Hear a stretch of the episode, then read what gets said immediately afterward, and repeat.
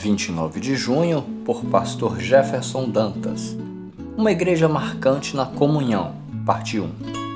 Todos os que criam mantinham-se unidos e tinham tudo em comum. Atos 2, verso 44. O que é comunhão? O salmista nos dá uma luz.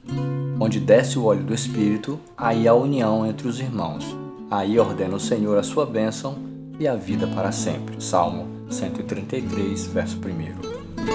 Quando há comunhão verdadeira, cessam as brigas, as contendas, brota o perdão e a cura.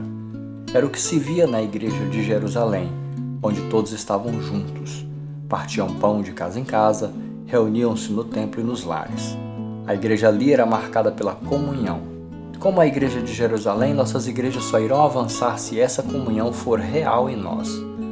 O antigo professor dizia: é na comunhão que está a glória da igreja.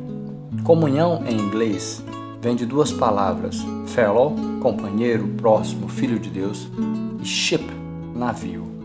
Quando as juntamos, temos um belo significado do termo: aqueles que navegam juntos, aquele que navega conosco.